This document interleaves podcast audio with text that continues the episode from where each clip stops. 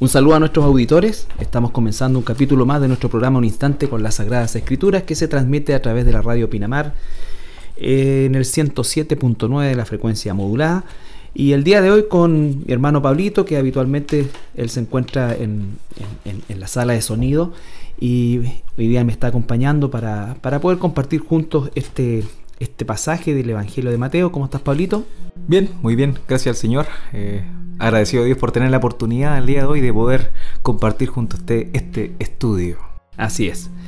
Bueno, Pablito, eh, le mandamos un saludo también a nuestro hermano Andrés, que se encuentra eh, un poco delicado de salud y Dios mediante ya la próxima semana nos estará acompañando.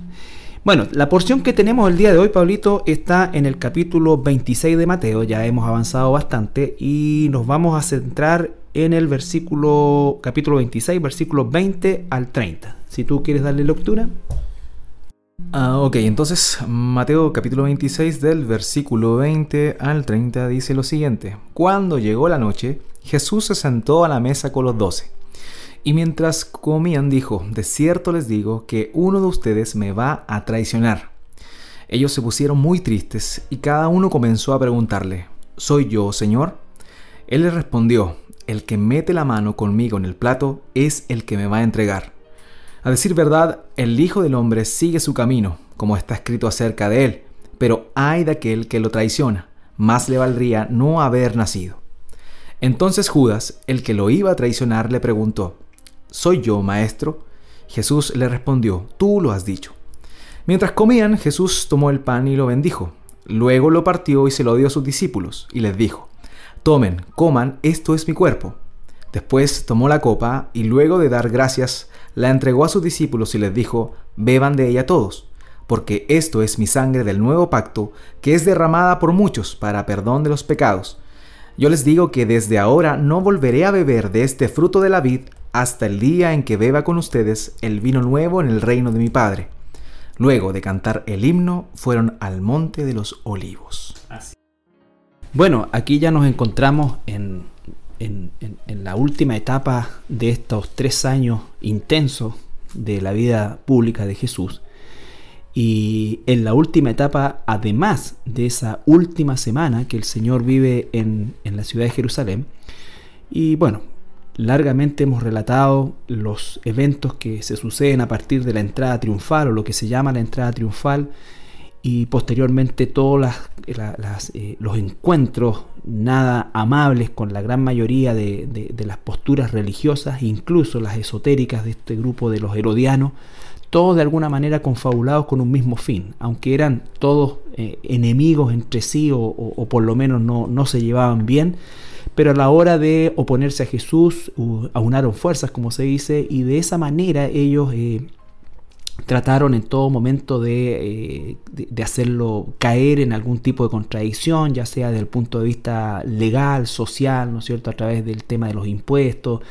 Eh, en fin, todo esto que se desarrolló y que finalmente va a derivar en, lo que por supuesto es el tema de la crucifixión de Jesús, pero todo esto previo está también desarrollándose a, nivel de los discípulos, quienes están por un lado, ¿no es cierto?, eh, recibiendo mucha información por parte de Jesús, eh, por otro lado, eh, esa información no la están alcanzando a procesar, y, por supuesto ellos también tienen sus propias ambiciones de todo este tema del reino que han escuchado tanto y muchas veces, como se dice, ¿no es cierto? Uno escucha lo que quiere escuchar y a veces nos dicen muchas veces y nos advierten cosas y nosotros las soslayamos, pero queremos y, ponemos atención a aquellas cosas que solamente queremos eh, escuchar y ellos probablemente oían desde el punto de vista biológico, si se quiere, lo que Jesús decía, pero no, no lo procesaban porque no entraba dentro de sus propias aspiraciones. Claro, las expectativas mesiánicas que ellos tenían acerca del reino también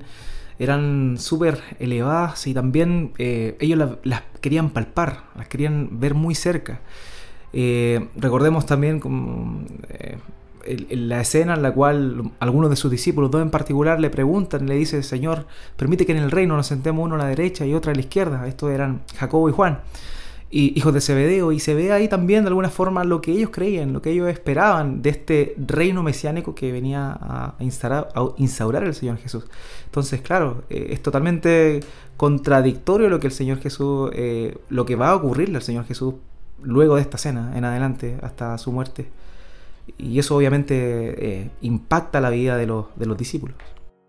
Claro, recordar, ¿no es cierto?, que, que los discípulos bueno, han habido muchas veces eh, opiniones al respecto, nada muy serio, pero por ciertas cosas que aparecen en la escritura se tiende a decir que o eran muy pobres o, eran de muchos recursos. Y la verdad que yo creo que ninguna de las dos eh, apunta a eso. Eh, pero el tema era que era gente sumamente común y de repente se ven involucrados con un rey y, y con un reino venidero y partícipes ellos en primer lugar de esto. Importante eso porque obviamente lo que va a suceder ahora en esta noche, en esta cena, recordemos que la cena que ellos van a celebrar es la cena de la Pascua, celebración que tiene que ver con la, ordenanza judía y el día de hoy podríamos decir solamente la tradición judía, ¿no es cierto? Porque aquí estamos asistiendo a la, a la, última Pascua, por así decir, desde el punto de vista de, de, la ley y, e iniciando lo que sería la Pascua o el paso a través de la persona de nuestro Señor Jesucristo. Dice que cuando llegó la noche, este, este punto es el hecho de que eh, la cena se comía, para nosotros el concepto noche puede ser partiendo de las 9 para adelante, ¿no es cierto? Eh, pero la noche para ellos comenzaba desde las 6 de la tarde, 6, un minuto ya empezaba. Entonces, estamos hablando de ese, de, ese rango de tiempo en este momento. dice que Jesús se recostó,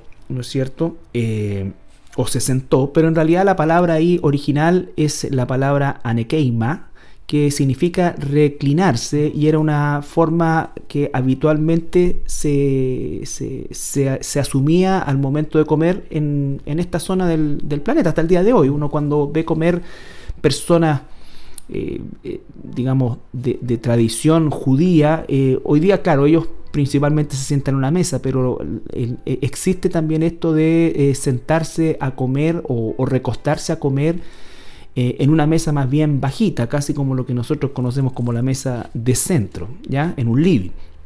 Pero el tema es que Jesús se reclina y Mateo en general no da muchos detalles. Quizás si nosotros pudiésemos ir al pasaje paralelo Pablito en Lucas 22, 14 al 18 nos va a poder entregar eh, un poco más de detalles.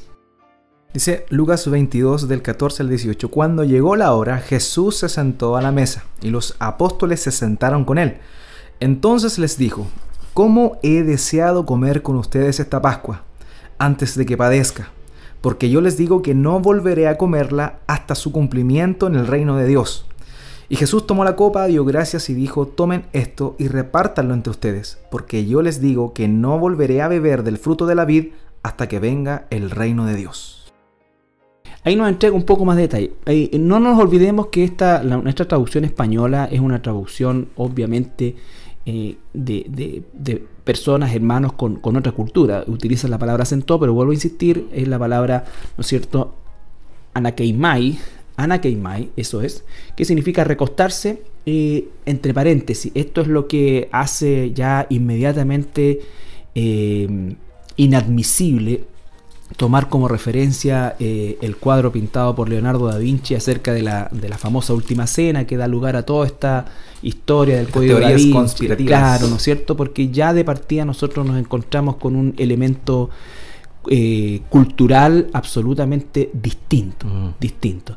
Entonces Jesús está ahí y un poco vamos a hablar o, reconocer algunos elementos de esta cena que seguía un protocolo, si pudiéramos llamarlo, bastante estricto en el sentido del número de copas que se... Esta copa a la que está luciendo ilusión y lo que leía Pablito, ¿no es cierto?, es principalmente la copa inicial de inauguración que se llamaba, que normalmente era una copa de vino eh, mezclado con agua que daba como inicio al banquete, ¿ya?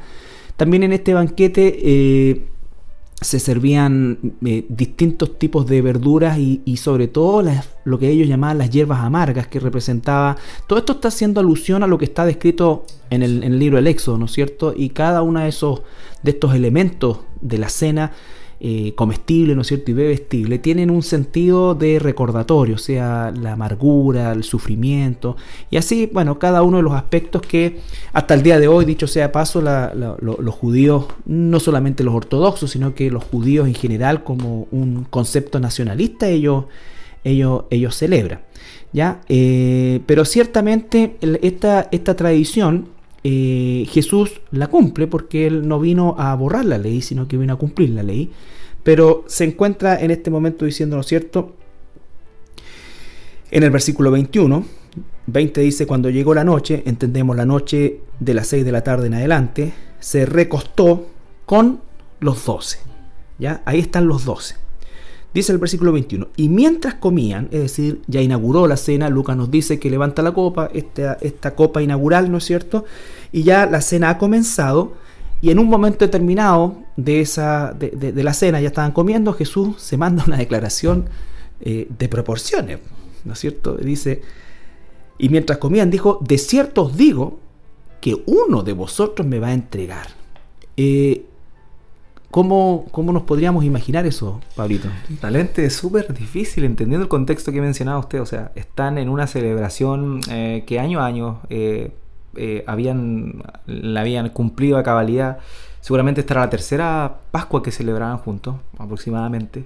Entonces era algo que ellos estaban acostumbrados. Sin embargo, esta declaración del Señor debiese haberlo descolocado de alguna forma. Claro que sí. Y eso también vemos como sigue que, produce una reacción para ello, evidentemente de asombro, pero también eh, dice en el versículo 22 que se pusieron tristes. Y cada uno comenzó a preguntarle, ¿seré yo, Señor? Esa es la, famosa frase. La famosa frase, nos reímos. ¿Seré yo, Señor? Exactamente. Pero, pero eso es lo que, lo, que, lo que produce en ellos. O sea, el hecho de entregarle a cada uno de ellos le producía tristeza, le producía eh, un poco de, confrontación y en la sinceridad de alguna forma ellos le preguntan, ¿seré yo, Señor? Eh, de alguna forma no conociendo, no, reconociendo en sí el deseo de, entregarle, de, traicionarle. Sí, esto también nos habla un poco eh, entre líneas del hecho de que ya han transcurrido tres años, como decías tú, probablemente la tercera Pascua, que comieron juntos, y, nos damos cuenta de que el asombro, junto con el, entristecerse y los sentimientos encontrados, yo creo que se les acabó hasta el apetito probablemente, eh, y, ellos al comenzar a preguntarse y, de alguna manera eh, incluso incluirse probablemente en eso, sin saberlo, nos habla también de la eh, forma en cómo Judas pudo de alguna manera infiltrarse eh, dentro de los 12 y, no ser nunca eh, descubierto. O sea, nadie dijo, este tiene como un pinta de que... No, Nunca hubo sospecha. nunca hubo sospecha. Esa, es la mm. palabra, ¿no es cierto? Eh, no vamos a, juzgar nosotros a Judas propiamente tal y, lo que sí sabemos, ¿no es cierto?, que él, por lo que los mismos evangelios nos muestran, es que él tenía una conducta de ladrón ya eh, declarada y oculta, por supuesto, eh, y, nos dice el Evangelio. Por lo tanto, eso nos revela su, corazón. O sea, no es que él de repente se puso así, sino que efectivamente su ambición económica, y ahí es cuando vemos que en, el versículo 14, este capítulo 26, él hace un trato por, por, por dinero.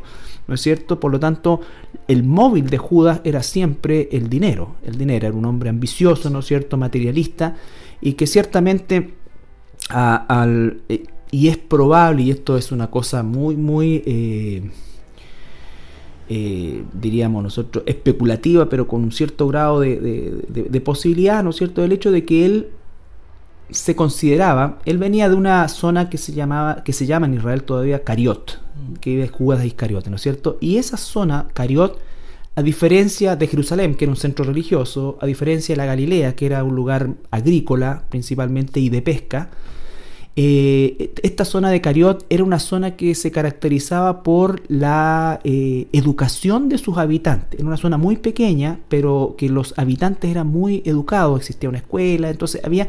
Y se piensa que Judas era una persona con un nivel de educación mucho mayor que, que, que, los otros discípulos y que de alguna manera logró procesar las cosas que Jesús decía y se fue, entre comillas, aparte de su corazón torcido ya, pero estamos hablando en el plano humano, se fue desilusionando y nunca eh, escuchó lo que él quería escuchar de Jesús, ¿no es cierto?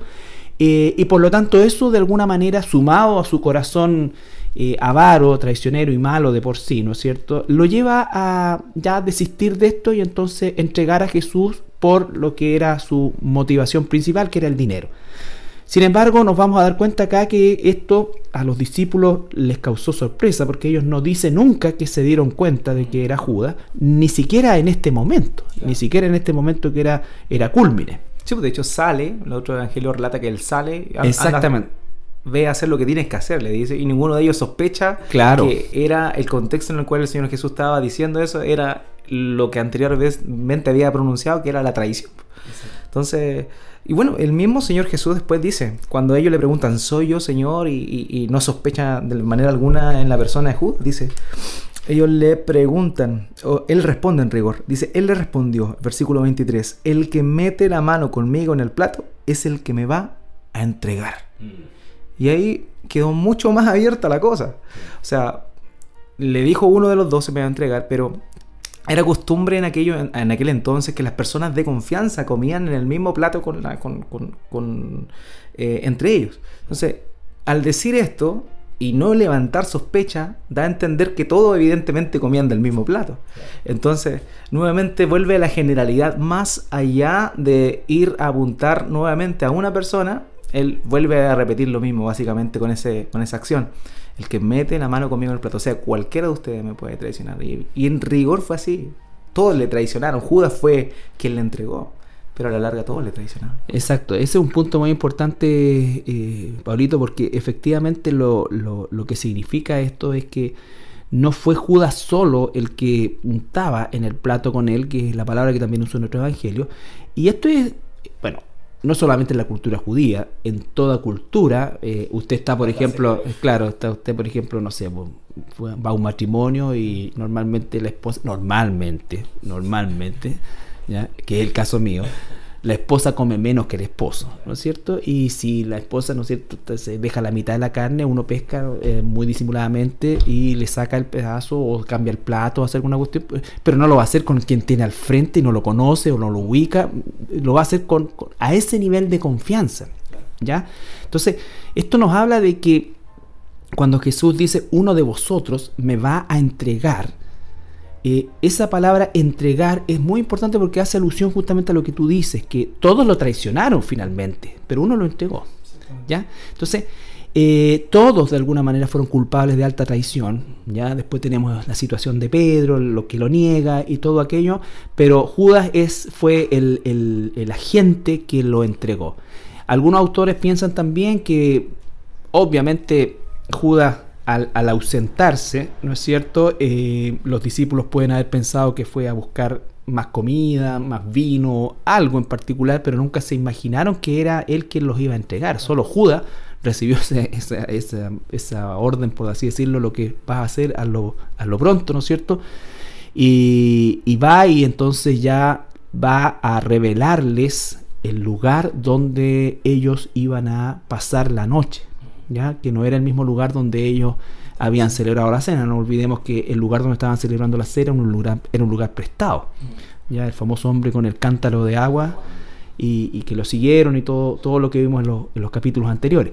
Por lo tanto, eh, efectivamente aquí tenemos nosotros una, una situación que eh, nos va a, de alguna manera a, llevar a tener la claridad y, y el cuidado de que en todo en toda iglesia y llevándolo ya al plano nuestro, vamos a tener, como el mismo Señor Jesucristo dice, ¿no es cierto?, lobos con piel de oveja y todas estas cosas. O sea, eh, es una realidad que se da en, en, todos los estamentos, incluso las familias probablemente, pero que en la iglesia, ¿no es cierto?, tiene una connotación, eh, diría yo, aún, aún mayor. ¿ya? Judas fue un, un, un traidor, pero no solamente un traidor, a, los apóstoles, a la causa, al propósito, sino que por sobre todas las cosas un hombre que negó a Jesús.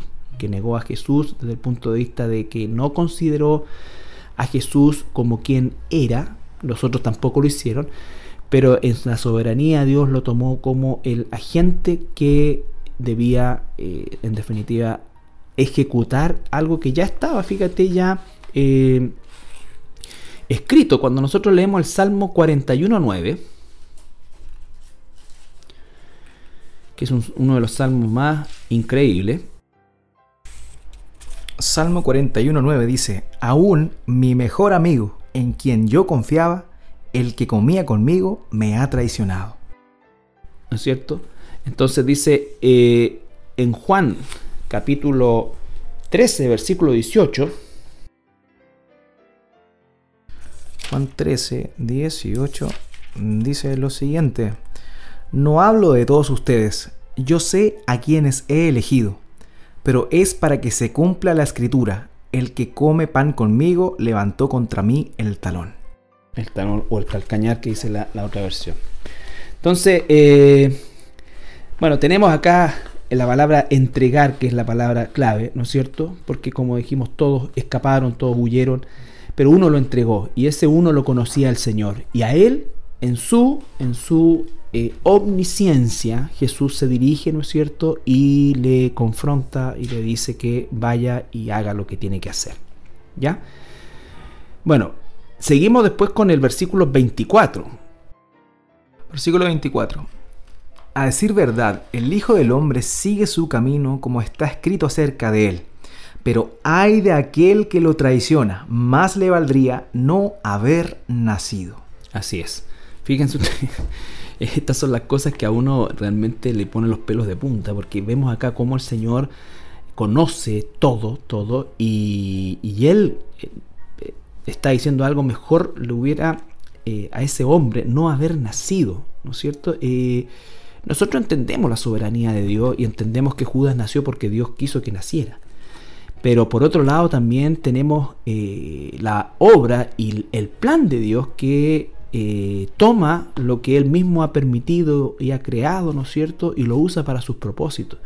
Esto nos ha traído muchas veces eh, la, dificultad más bien de, responder a personas que toman esto y dicen, bueno, y de alguna manera quieren colocar un cierto manto de inocencia sobre Judas por causa de, lo que acabo de decir anteriormente. Sin embargo, no es así. O sea, realmente Judas era, era malvado, eh, pero era malvado como lo eran todos los demás o cualquiera de nosotros. Él, él eh, por, soberanía de Dios, hizo lo que tenía que hacer y eso, ¿no es cierto? Aunque era parte del plan de Dios e incluso está citado en los salmos, eh, no lo exime de su culpabilidad, ya no lo exime de su culpabilidad.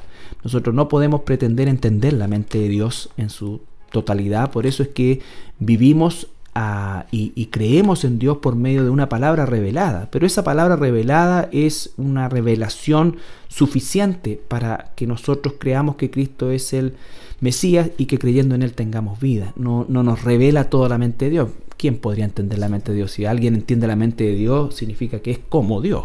Y eso es absolutamente imposible. Sin embargo, estas cosas son las que nosotros tenemos que enfrentar.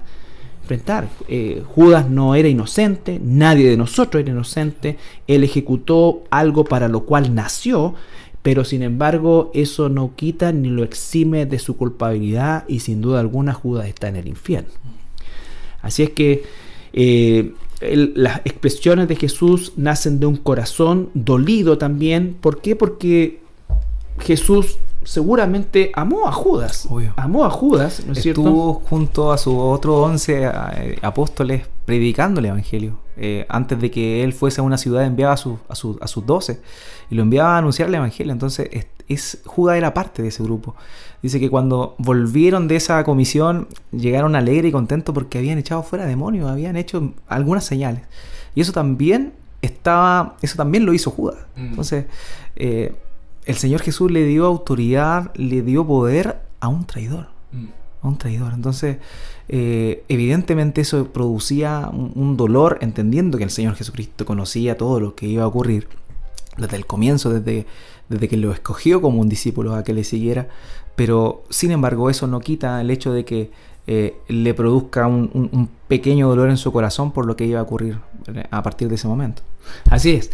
Eso nos habla de, la humanidad de Jesús, de esta deidad que tampoco podemos nosotros ni siquiera esgrimir una, una, una mínima explicación, pero Jesús sabía los eventos, ¿no es cierto? Sin embargo, eh, se dolía. Es como el caso de Lázaro, ¿no es cierto? Cuando él llega y dice llora sobre la tumba de Lázaro eh, y, no podemos decir que Jesús lloró y estaba haciendo un show, no, él era sincero, él nunca pecó, pero a la vez él sabe que va a resucitar a Lázaro y tiene un propósito desde antes de cuando le pregunta a los discípulos, murió Lázaro, esto no es para esto, sino para glorificar a Dios, él lo sabe, porque él es Dios también. Entonces, lo importante es que nosotros reconocemos la humanidad de Jesús y reconocemos Jesús, ¿no es cierto?, también la divinidad de Jesús y que Jesús es Dios.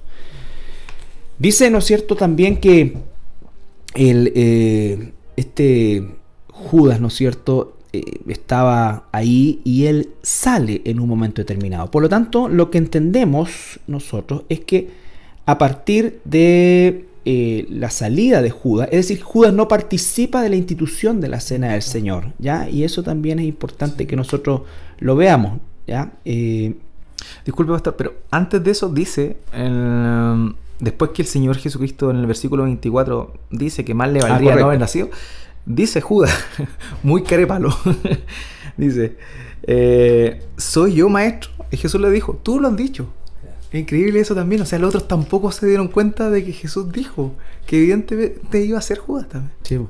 Y Judas, tal como dices tú, con mucho descaro, porque en el versículo 14 él ya había hecho el trato. Ah. ¿Qué me van a dar? O sea, ¿qué me ofrecen por entregarlo? Él se va a ofrecer. Claro. Entonces después cuando dice soy yo, también está mm. él, eh, bueno, ahí denota su, su, su, su corazón, ¿no es cierto? Eh, y bueno, el versículo 26 ya nos va a introducir al final de esta cena, que como digo yo, tiene, como les contábamos nosotros, tiene varios pasos y varias cosas que, que nos hablan, ¿no es cierto?, de, de, las hierbas amargas, de la segunda copa de vino con agua. La última copa era solamente vino, ¿ya? Había otra copa a la mitad que era cuando se comían las hierbas y cuando ya venía el cordero. Traían el cordero al plato principal y ahí comenzaba, ¿no es cierto?, casi como un bufete a servirse el tema de la, qué rico. Claro, de las hierbas amargas. Y los panes sin levadura, recuerdan ustedes la, la, tradición de los panes sin levadura por el hecho de, de, que tenían que rápidamente, no podían esperar a que leudara, sino que así rapidito nomás comerla. Y y por cierto, ¿no es cierto? El padre familia o el jefe de familia era quien tomaba el pan y el que eh, hacía de maestro de ceremonia y explicaba, porque esta cena era una cosa muy, muy simbólica, hasta el día de hoy lo es, ¿no es cierto? Y es muy simbólica desde el punto de vista de que cada uno de los elementos de la cena, como dijimos al principio, ¿no es cierto?, tiene una significancia de memorial, de memorial, ya la Pascua ya había pasado, ya, ya, ya, el, ángel de la muerte había pasado, entonces estaban ellos recordando un hecho histórico que obviamente cambió el curso de la historia de Israel. Y ahora iba a haber un memorial, un evento que se iba a transformar en un memorial para recordar el, el cambio, ¿no es cierto? Y el, antes y el después de la muerte sacrificial de nuestro Señor Jesucristo para nosotros, para la, iglesia y para el mundo también. Y para el mundo también. Entonces, esto es importante el tema del memorial, eh, estimados auditores, por el hecho de que ustedes saben, nosotros hemos nacido y vivimos en una cultura católica romana y el acto de la misa, ¿no es cierto?, a los ojos de Dios es una abominación, como lo vimos un par de semanas atrás, por el hecho de que eh, desde el punto de vista del, concepto doctrinal del catolicismo romano, la misa, la palabra misa que significa sacrificio, eh, es efectivamente eh, un, acto no conmemorativo, sino que es un sacrificio, según el catecismo católico romano, ¿no es cierto? Que determina incluso que quien considere que es solo un memorial, eh, cae bajo el, paraguas de, maldición, de anatema. Esto confirmado en el Concilio de, Trento y después en el Vaticano II. Por lo tanto, eh, lo que está ocurriendo ahí es supuestamente el poder que el sacerdote tiene, ¿no es cierto? Y por favor, todo esto es, algo que está escrito en su ley. El, el, poder que el sacerdote tiene de transformar los elementos del agua y del vino, ¿no es cierto? Transformarlos en el verdadero cuerpo de Jesús y en la verdadera sangre de Cristo. Entonces la misa es participar de un sacrificio de un sacrificio y no conmemorar, conmemorar el sacrificio único que hizo Jesús. Nosotros recordamos que en el libro de Hebreos podemos ver eso, ¿no es cierto? Donde dice que un solo sacrificio, un solo una vez y para siempre. Una vez y para siempre, ¿no es cierto? Todo lo que hacían los judíos cada Pascua era conmemorar un hecho histórico, ¿no es cierto? Que ocurrió en los tiempos de Moisés, que los libertó de la esclavitud egipcia y los condujo a la libertad en la tierra de Canaán, a la nación de Israel específicamente, y para cada uno de nosotros, los hijos de Dios, los cristianos, ¿no es cierto? Esa, esa Pascua o esta cena finalmente, o, o la parte final de la cena, constituye efectivamente el memorial, pero el acto como tal ocurrió una sola vez en la cruz, en la cruz del Calvario. Vamos a ir a una pausa musical y al regreso continuamos. Bien, estamos de regreso y nos están quedando los versículos del 26 en adelante hasta el 30 que vamos a ver el día de hoy. ¿Qué nos dice el versículo 26, Pablo? Dice, mientras comían, Jesús tomó el pan y lo bendijo y luego lo partió y se lo dio a sus discípulos. Y les dijo, tomen, coman, esto es mi cuerpo Después tomó la copa y luego de dar gracias, la entregó a sus discípulos y les dijo, beban de ella todos, porque esta es mi sangre del nuevo pacto, que es derramada por muchos para perdón de los pecados. Así es. Todos elementos que eran comunes, como decía usted y explicaba, en, la Pascua, son de alguna forma eh, les da un nuevo sentido a cada uno de estos, eh, de estos implementos, ¿cierto? Lo que es el pan y lo que es el vino. Ya no representaría tan solamente el pan eh, sin levadura, la rapidez con la cual Dios sacó a su pueblo en el éxodo, ¿cierto? De, Egipto. Ni tampoco el vino como, como, como, celebración. Recordemos que el vino ese era la, el, el, sentido que tenía el vino, sino que Él cambia estos elementos y lo, les da un nuevo enfoque que según lo que vemos acá, el mismo Señor Jesucristo lo, comienza a explicar. En el versículo 26 dice, tomen, coman, esto es mi cuerpo, refiriéndose al pan. Recordemos también que el Señor Jesús dice en, el, Evangelio según Juan, Él en una oportunidad dice que Él es el pan de vida que descendió del cielo, haciendo alusión, ¿cierto?, al maná, que, eh, con el cual Dios sustentó al pueblo de Israel en el desierto durante 40 años. Él dijo, yo soy el pan. Y aquí, en esta oportunidad, ya en la cena del Señor, en su cena que Él establece, Él dice que ese pan correspondería a su cuerpo que es entregado por ellos. Y el capítulo 22 de Lucas, en el versículo 19, él, cuando está relatando exactamente los mismos eventos, nos amplía un poco la parte final, ¿no es cierto?, de este memorial que él establece y dice Lucas capítulo 22 versículo 19. Luego tomó el pan, lo partió, dio gracias y les dio, al tiempo que decía, esto es mi cuerpo, que por ustedes es entregado. Hagan esto en memoria de mí.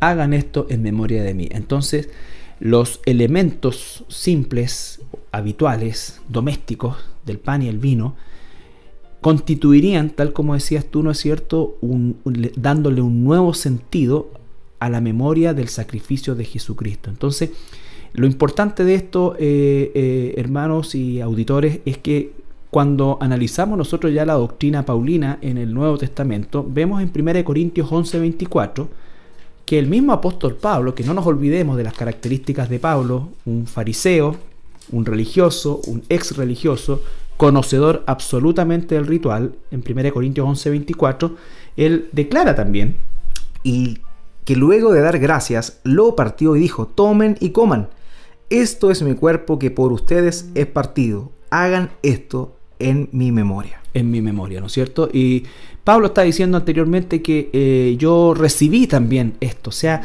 él es un continuador de este memorial, así como dos mil años después lo somos también todos los cristianos que entendemos que esto es un memorial, que el sacrificio fue una vez y para siempre, que no hay más sacrificio y que solamente por medio de ese único sacrificio y nuestra fe en ese sacrificio, ¿no es cierto?, en la persona de Jesús y en toda y en su obra sacrificial, nosotros entonces alcanzamos salvación, ¿ya? Salvación. Entonces, una cosa que es histórica como el sacrificio de nuestro Señor Jesucristo, que tuvo una característica de único y para siempre y efectivo 100%, eh, es lo que nosotros seguimos proclamando y seguimos recordando por medio de esta cena.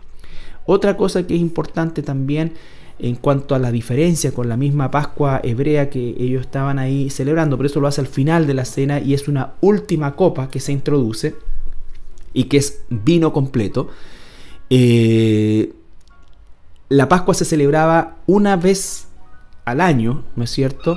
Y la cena del Señor sería cada vez que estemos juntos, recordamos eso. Entonces ahí nosotros pensamos como iglesia que eh, este es algo que deja un cierto grado de libertad para ese cada vez que estemos juntos. Eh, pero pienso que eh, la forma más correcta de hacerlo es cada vez, cada día del Señor que estamos juntos la iglesia, es cuando debiéramos compartir la cena del Señor.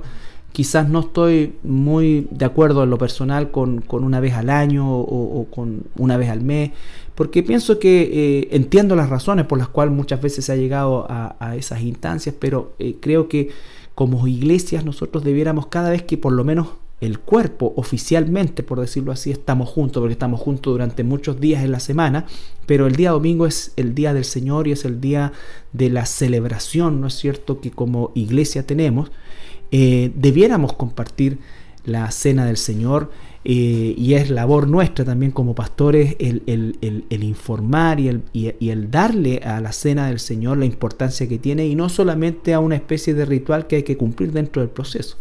Eso es importante lo que menciona usted. Eh, hay iglesias que, tienen diferentes formas de, tomar la cena del Señor, pero también eh, dentro de nuestra convicción de, tomarla cada vez que nos reunimos, porque finalmente el propósito de la reunión del cuerpo de Cristo el día domingo es la celebración, ¿cierto?, de la muerte y resurrección del Señor Jesús. Nos recordamos de Él, y por lo mismo cuando Él dice, hagan esto en memoria de mí, si nosotros nos reunimos precisamente para conmemorar la obra de nuestro Señor, es que realizamos la cena del Señor también en nuestro culto. Em, eso es muy importante y también hacemos alusión a pasajes del libro de los Hechos donde también se menciona que los discípulos cada primer día de la semana partían el pan. Hay algunos que han entendido también que esa, esa, esa mención hace alusión a la cena del Señor también. Sí, y sobre todo en los primeros capítulos del libro de los Hechos, por el, por, por el hecho. Valga la redundancia. Sí, exactamente, de que recuerden ustedes que la iglesia en Jerusalén tuvo una particularidad histórica de eh, vivir en, un concepto comunitario, que no, era, no es un modelo en cuestión, es una situación puntual histórica, eh, y el partimiento del pan ¿no es cierto?, eh, constituía, eh, ellos se alimentaban juntos, todo, pero si hace mención de este partimiento del pan, eh, no lo está haciendo en función de necesariamente del comer diario o rutinario, sino que está expresando que la, la comunión o la coinonía espiritual de los hermanos estaba basado, como dice el libro de los Hechos, también, ¿no es cierto?, en, la, en el partimiento del pan, en, la palabra y en las oraciones. Entonces nombra ese partimiento del pan asociado con las otras dos instancias que se dan precisamente en un culto o un servicio a Dios. Exactamente, exactamente. Entonces, aquí vemos este momento precioso, ¿no es cierto?, en que el Señor Jesucristo habla de este nuevo pacto y quizás en alguna oportunidad vamos a estudiar y analizar el tema de los pactos que es una palabra que también hoy día se utiliza de forma haga su pacto haga su pacto ¿no es cierto? y todo esto claro y vemos que, es Dios quien está instituyendo este, este, nuevo, este nuevo pacto. ¿ya? Y el Señor también dice que eh, en el versículo 28, porque esto es mi sangre cuando beben el vino, perdón, versículo 27, tomando la copa y, habiendo dado gracias, la dio diciendo, beber de ella todos. Y ahí entendemos, bueno, el otro evangelio nos dice que, que Judas sale, ¿no es cierto? Y por lo tanto estos eventos, claro, estos todos son los 11 que quedaron, porque esto es mi sangre del nuevo pacto, que por muchos, esos muchos, es derramada para remisión de los pecados. Esto es algo que tiene que ver también con eh, el hecho de que eh, el Señor, las ovejas de Dios conocen la voz del Señor eh, y ellos sabrán en el momento que Dios determine eh, escucharán esa voz y serán parte de estos muchos por los cuales el Señor Jesucristo derramó su sangre y les remitió, les perdonó, les eh, limpió todos los adjetivos, todos los, eh, ¿cómo se dice?, sinónimos, ¿ya?, que tengan que ver con eso, que nos libra de nuestra, de nuestra condición de nuestra condición de estar separados de Dios por causa del pecado. Aunque seguimos siendo seres humanos que hay pecado en nosotros, ya hemos sido limpiados de la condición y entonces ahora Dios puede en esta remisión de pecados, ¿no es cierto?, traspasarnos algo que no tenemos, nadie tiene, es su justicia, ¿no es cierto? O sea, somos justificados delante de Él. Y el Señor Jesús dice en el versículo 29, y os digo que desde ahora, o sea, desde ese momento histórico, ocurrido ahí en el aposento alto, en el tercer año del ministerio público de Jesús, dice que desde ahora no beberé más de este fruto de la vid hasta, y hay un hasta, o sea, ahí hay un concepto de esperanza futura, no solamente que ya somos salvos, por supuesto, pero que un día el mismo Señor Jesucristo beberá de nuevo con nosotros en el reino de mi Padre. Ya no en el reino de los hombres, sino que en el reino de Dios, en el reino de Dios. Y eso es maravilloso, ¿no es cierto? Es una esperanza preciosa. Así es, es una promesa que, que, vale la pena, vuelvo a insistir, recordarla cada semana. Exactamente, exactamente. Bueno, también dice el versículo 30, eh, ya después vamos a entrar en los capítulos posteriores a, lo que es la escena terrible, ¿no es cierto?, de la negación de Pedro y todos los eventos que se desarrollan principalmente en el huerto del Getsemaní. Pero aquí está Jesús, ¿no es cierto?, eh, celebrando o terminando esta celebración con sus once discípulos. Judas ya salió a buscar a, a, la guardia de los, del templo, a los sacerdotes. Probablemente vinieron algunos romanos, pero creo que en principio más que romanos, eh, debe haber sido la guardia del templo. El templo contaba con alguaciles y, una guardia también. Eh, por eso dice también que la turba iba con ellos, ¿no es cierto? Los romanos no tenían nada que ver con ese arresto en particular. ¿Ya? Pero dice que, y cuando hubieron cantado algunos himnos, termina la cena, ¿no es cierto?, con esta institución de lo que llamamos hasta el día de hoy la Santa Cena o la Cena del Señor, que es la institución de este, del nuevo pacto en la sangre de nuestro Señor Jesucristo. Y después dice que cantaron o habieron cantado el himno, salieron al monte de los olivos. Ese himno es muy probable, ¿no es cierto?, que correspondiera a los salmos, los salmos, y especialmente a lo que se ¿Habrán refiere... cantado sublime gracias, pastor? Cuán grande es Cuán grande es ¿Ah? Es increíble. Eh, Salmo 116 al 118 era una porción acotada de estos tres salmos en conjunto. Exacto. Eso es justamente lo que, lo que dices tú, ¿no es cierto? Porque era el himno característico que se cantaba en todas las Pascuas. Me da la impresión que hasta el día de hoy lo cantan porque es algo que está en la, no solamente en la escritura, en la Torá, sino que en la tradición. Entonces, eh, ellos cantaron y en ese espíritu de alegría, ¿no es cierto?, se dirigen a donde habitualmente ellos reposaban, eh, que era el Monte de los Olivos. Cabe, cabe también señalar que dentro de este himno, que supuestamente sería parte del Salmo 116 al 118, dice frases tan maravillosas sobre la obra del Señor, la que iba a llevar a cabo, como la siguiente. Dice, alabemos al Señor porque Él es bueno y para siempre permanece, su misericordia permanece para siempre. Dentro de este himno también, de este trozo, eh, mencionaba, por ejemplo, bendito el que viene en el nombre del Señor, desde el templo del Señor los bendecimos. Y, otros fragmentos, otros versos como este que hacen alusión directa a la obra que el Señor Jesucristo iba a desarrollar en la cruz del Calvario. Sí, increíble. Increíble. Eh, eh, es realmente hermoso poder ver cómo todo se cumple, todo se cumple. Eh, y en definitiva, lo que, lo que nos queda a nosotros es seguir proclamando este, este Evangelio, porque así como hubo un hecho histórico, que es el que acabamos de relatar, que es la muerte de nuestro Señor Jesucristo, posteriormente la resurrección, pero también hay un hecho futuro, que es este que está en el versículo 29. Y nosotros realmente esperamos en el Señor que, todos los que nos están escuchando, eh, que sean de esos muchos por los cuales el Señor derramó su sangre, porque hay una invitación a todos nosotros, los que hemos sido lavados por, por la sangre del Cordero, y que dice que hasta aquel día que la beba de nuevo con vosotros. Ese vosotros nos incluye, no porque lo merecemos, sino porque Él así lo dispuso.